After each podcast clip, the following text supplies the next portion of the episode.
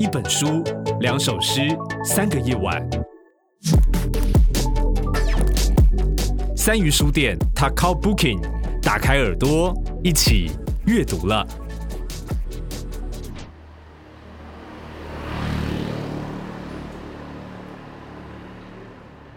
各位三十多年朋友，大家好。那我们今天要为大家介绍这本书，叫做《本刊文则一律由总编辑郑南榕负责》哦。那这本书是由豆点文创结社所出版。那我们今天也很有趣的是邀请到了这一本书的出版者，就是豆点文创的陈夏明，夏明来跟我们介绍这一本书。下面跟大家 say hello。嗨，大家好，我是夏明。对，那呃，其实夏明，其实豆点文创已经出了郑南榕相关的文选，应该有四本了，这五年来。对啊，那可以跟我们介绍一下为什么呃会有这样子的一个合作机会跟呃郑南榕基金会？一开始应该是我们的风格吧，嗯、就可能是逗点他比较年轻，然后好像在沟通的群众上面的读者群也是真的年轻一点的，嗯、所以说呃郑南榕基金会就来接洽，嗯、想说有没有机会我们可以做一些。呃，尝试来让这些书给更年轻的读者来接触到。那那时候聊聊就觉得一拍即合嘛，因为毕竟他们也给我们蛮蛮高的自由度可以发挥，所以说我们就一共从二零一六年到现在做了四本书。对，那当然就是前面三本书，它可能是因为呃要纪念，例如说呃百分百自由交战手册，它是为了要纪念五一九反戒严绿色行动三十周年。所以，我们就是在呃三十年后，二零一六年出版。那隔一本的话是名单之外，你也是受害者之一。那这个的话是二二八的，因为你知道郑南榕其实生前也有在推和呃二二八的和平运动，对，所以说也等于是说在二零一七年的时候在做那一本书。是，然后再下一本就是呃新国家运动，所以就我们就推出了这里不是一条船。那到了呃等于是我们其实理当来讲第四本书。呃，就比较不是纪念他的活动是而已，而是说重新的从他的文本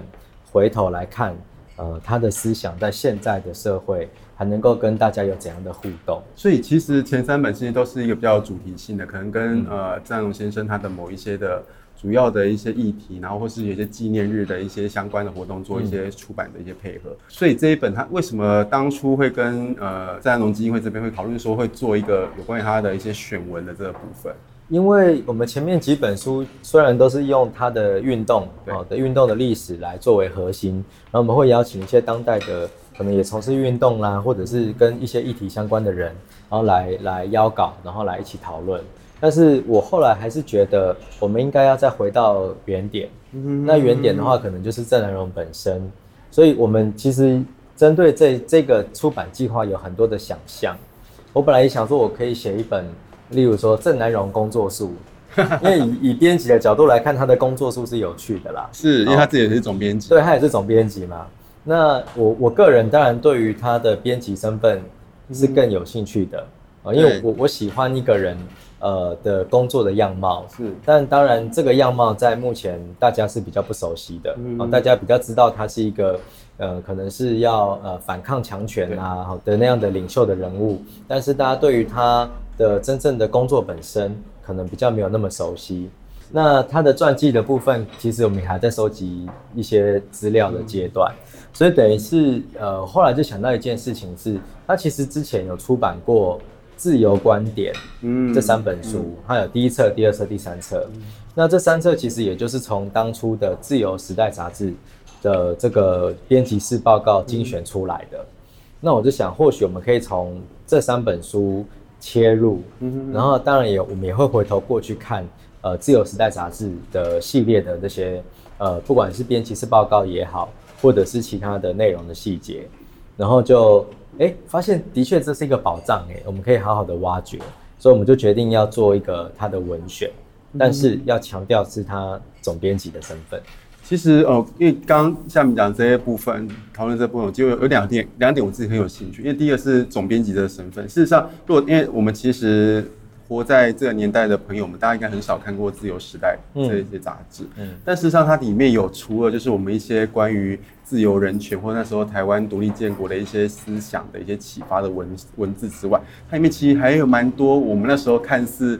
八卦小小报的文字内容，像跟蒋经国、蒋介石相关的一些八卦文献。对，他其实应该这样讲，就是说他在周刊的呃编辑上面，他是非常专业的。对，而且他不管是下标也好，他的确都是很锐利的。嗯哦，所以等于你说他在某种程度上。它的内容是它的内容是经得起考验，但是它的标题就是你知道，就是非常的标题式的，嗯、很很厉害的那种东西。那当然，它有些，例如说你刚才提到的像蒋经国的一些文章嘛，它就等于是他就会挖到一些内幕，对，然后就是趁着大家都还不敢讲的时候，他就会把它说出来。然后有一个故事，我觉得蛮酷的，就是说他那时候要判断，因为你知道那时候在戒严的时期，然后呃。那些总统啦，或者是一些重要的官员，嗯、他的健康是不可能让别人知道的。但是他那时候其实严重的怀疑说，其实蒋经国他可能已经病入膏肓了。嗯、所以他为了要怎么去查证这件事情，他就是去看他的照片里面，他好像有眼睛的那个状况，嗯、他就是判断那个眼睛的状况呢，去问医生，医生说对，这应该就是什么什么病的末期。所以他就立刻就是去写一篇文章来讲，就是这样的一个论证。所以等于是说他，与其说他在呃议题上面就是很精准，另一个就是他的观察能力其实是非常的好。嗯，他而且他会为了要印证自己的所说，然后去找专业来来 back up 他的理念。是是是是是，对，比较不是那种道听途说对对对处理。但我觉得他他很厉害了。对，至少是一个专业的新闻人，他去做到所谓的资讯的一个调查。而且就是你也讲到重点啊，就是说他有些的那个标题下得很惊人，所以这也反映在他的销售量上。对，所以等于你知道他他知道怎么跟读者沟通，对，所以说读者就会立刻被他击中，然后就会去买。对，所以那时候我看他的一些就自由时代的一些呃某一些文章，这因为不一定选到这这本书里面，那看到一些文章的文案的时候，我想哇，他真的很很厉害，就像现在报章杂志的编辑他们所下的标题。对。对，那除了这之外，事实上他也有趣的是，他经常能够利用那时候的时事，转个弯讲他自己想要讲的点。像其实这这这本书的第一篇章叫做《我们能为反攻意识做什么》。对，那其实很有趣啊。其实我们呃，其实反攻意识在我那个年代小时候，我们都是知道说。如果他有我们对岸如果有反共义士投奔来台湾的话，我们就会做很大的条新闻，嗯、然后就会说，哎、欸，会颁送他们黄金等等。嗯，可是郑南榕竟然是从这个角度去切入，然后跟他讲说，你们这群反共义士也蛮可怜的，投奔来台湾之后呢，进入到另外一个威权统治。对，所以他从这个角度切入之后，然后去倡导的不是说鼓励更多的对岸的人士投奔来台，嗯、而是说。我们应该要想办法解除掉我们当时的一个威权统治的一个状态。对，他就是很很会借历史力啦，而且其实他等于他看到的那个观点是很，应该说是新的观点。对，因为我们通常在那个年代，在那个年代看到反攻意识，我们当然就会觉得说，哦，那就是他们想要离开不自由的中国来到台湾。问题是，哎，不对啊，我们这个本身也是不自由的。可是我们我们往往会在意的是，好像有人要投奔到我们这里来。的那种优越感，但他就会老老实实的把这个优越感给他掀开来。对，而且其实他刚好面临的，他这个杂志所编撰的年代是一九八四年到一九八九年这个段期间嘛。嗯，那个段时间除了台湾本身遇面临的所谓解严戒严这一个民主的要准备要解禁的状态底下之外呢，实际上也是全世界各个国家，从欧洲我们知道柏林围墙的倒塌，嗯，乃至到离我们较近的就是南韩、韩国或是东南亚几个威权国家，他们准备要解禁，像。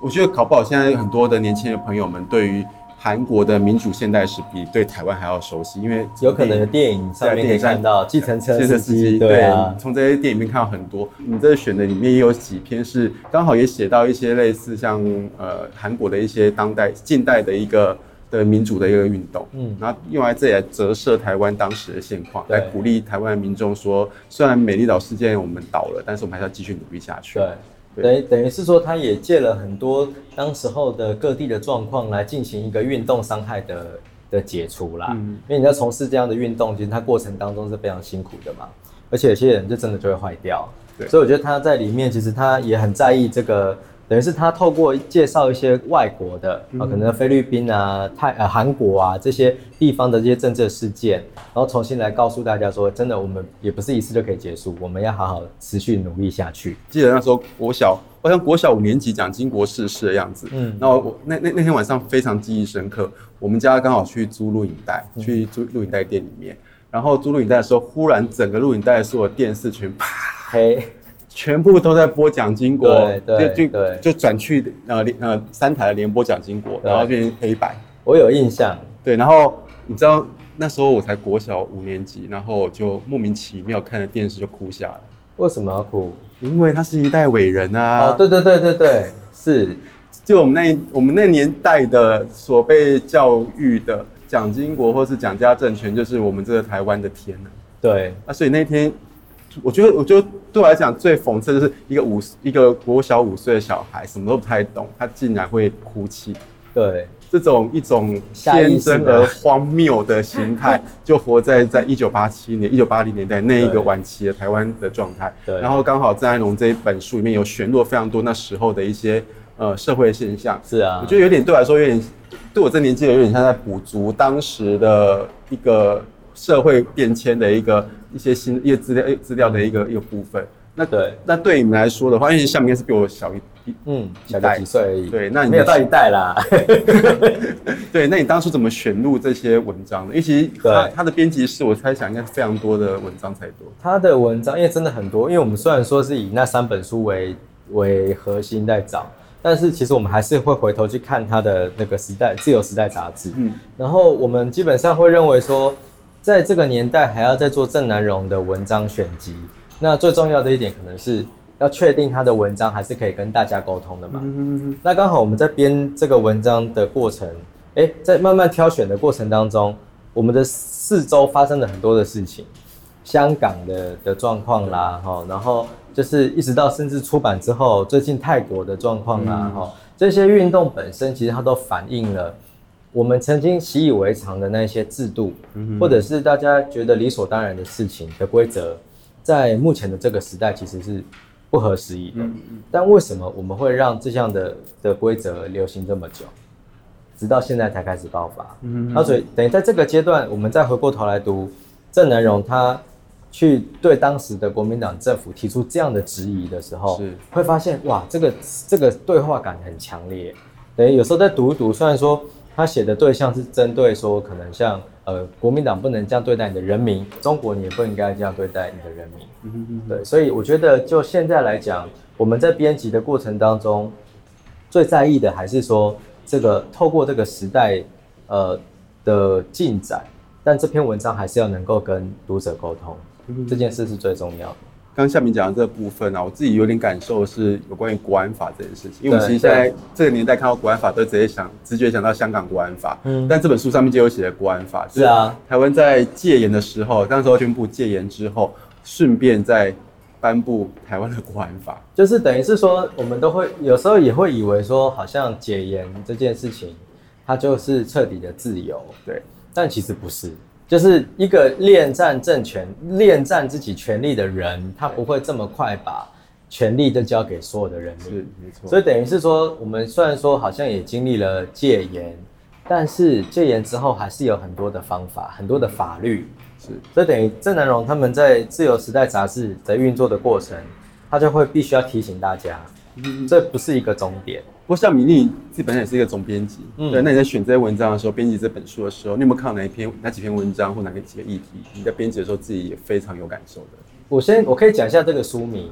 就是说我们现在的人其实常常会讲到言论自由嘛。你说可能像最近中天他要倒台了，然后新闻台的部分因为一些状况，所以没有被合法执照，所以他们就会搬出郑南荣，然后来讲，就是说我们在呃限制言论自由之类的事情。但问题是，你知道郑南榕的那个时代啊，他的每一本书那个杂志啊上面的目录，它都会有一个小格子，那小格子上就会写本刊文则一律由总编辑郑南榕负责。然后下面那一段话就是说，在目录页上就不会再放其他作者的姓名了。是，意思就是说，只要是这一本杂志里面任何一篇文章是会被抓去关的，那你来关我。嗯哼。所以对他来讲，言论自由的意义是这个样子。所以我那时候在挑选这个书名的时候，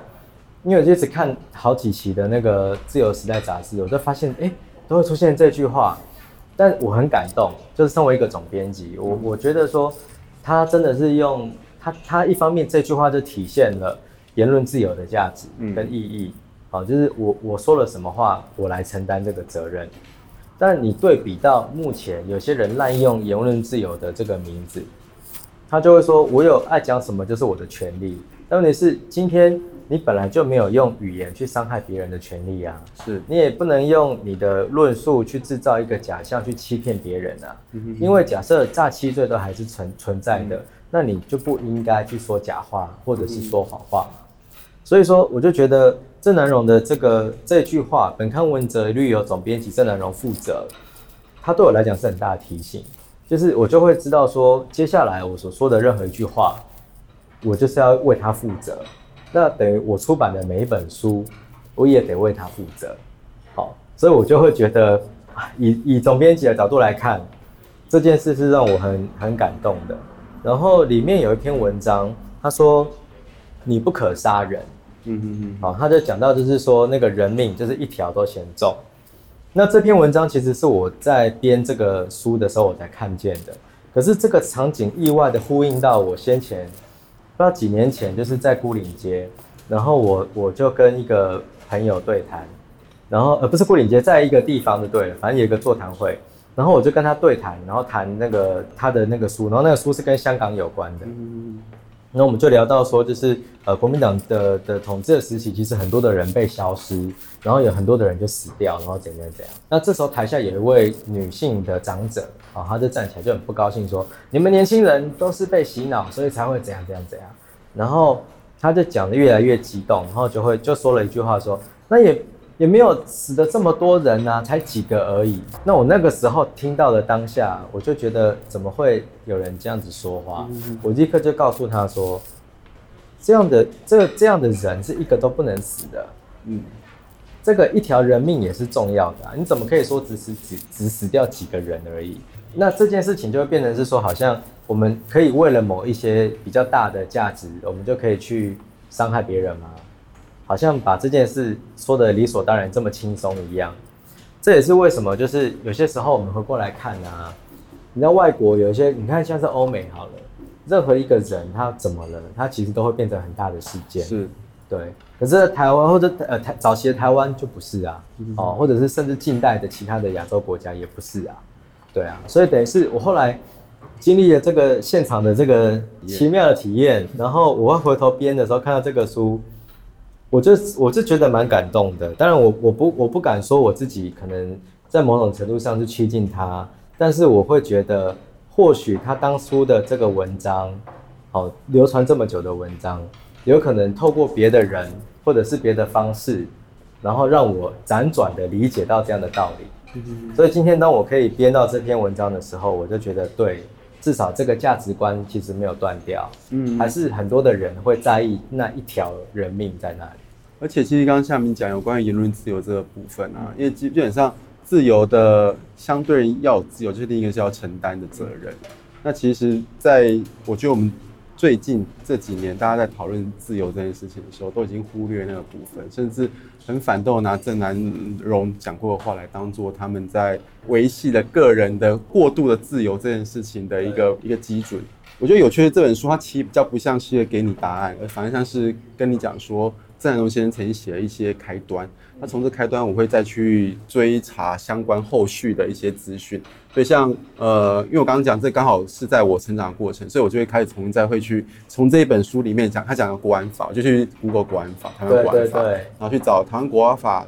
历年来他曾经修正过哪一些过程。对，因为其实台湾国安法在去年的总统大，哎，总统大选几年？在今年总统大选，就去年的整个过程当中，实际上也被讨论过国安法是该怎么统一修订。那乃至于到香港国安法的制定之后，事实上我们要去思考国安这个国安法律跟台呃一个国家跟人民之间的它这个权力关系这样的一个一个拟定的过程当中，那人民有没有会什么东西会受损？对对，那这所以它对我来说是一个开启。那另外还有像呃里面他讲到有关于李登辉刚初期执政时候，他的一些事实上也是一个不是很民主的一些做法，对，给他批判。我就会去找那些资料文献来看，对，来看一下整个国民党它本身在自己的内部的。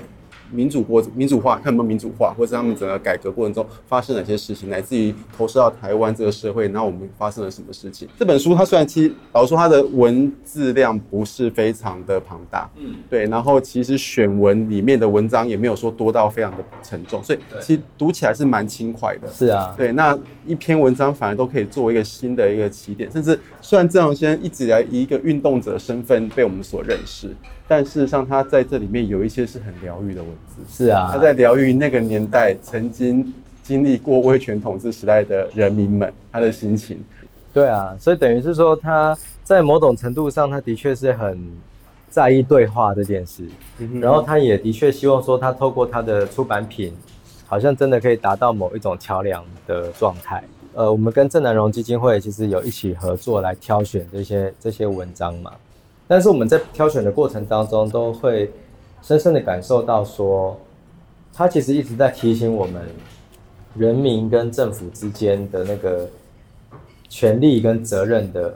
关系。嗯，然后同时间他也会在这个时期，我觉得反而更更深刻，因为我们现在进入了是疫情的期间嘛。疫情期间其实就会开始有一些大量的讨论，等于是我们人民开始得要把某一些自由。或者是某一些权利让渡给就是政府来行政，好，那变成我们牺牲了什么东西，但是换来的是安全。但是这样的交换的过程，其实还是不能够太理所当然的，就是他还是得要去思考说，呃，不能够这么轻易的就认定说啊，这这样都是对的，这样都是对的，不一定。所以等于是说我希望这本书，呃，能够带给大家等于是一个。新的起点，就是你看了这个书，觉得哪里有趣，我们可以套到现在的框架里面，嗯，去看一看现在的执政者或者是先前的执政者，嗯，好，他们在怎么样面对同样的议题，那未来我们可以怎么样提醒自己，就是说我们不要太容易被欺骗，啊，或者是说我们要怎么样让自己可以准备好了，来迎接这个新的社群媒体时代，嗯，对。对啊，今天很谢谢夏明从这本书里面帮我们呃精准的简呃整理一些提出的一些想法，让大家知道说，事实上让大家看到说，如果从这本书里面，那对我们当代我们有哪一些的一些注意或是一些帮忙。对啊，今天非常感谢夏明，我可以跟我们介绍这本书哦，就是本刊文则。一律由总编辑郑南榕负责，是一个非常长长的名字。不过我觉得你们要找找这个说话，就书店里面看一看也有，然后或者上网络就直接打豆点文创，然后郑南榕，就可以找到，都可以跑出他的这本书来的。对，那我们今天非常谢谢夏米，谢谢谢谢。一本书，两首诗，三个夜晚。本节目由高雄三余书店制作提供，订阅 Takao Booking。请上 Apple Podcast、Spotify 等平台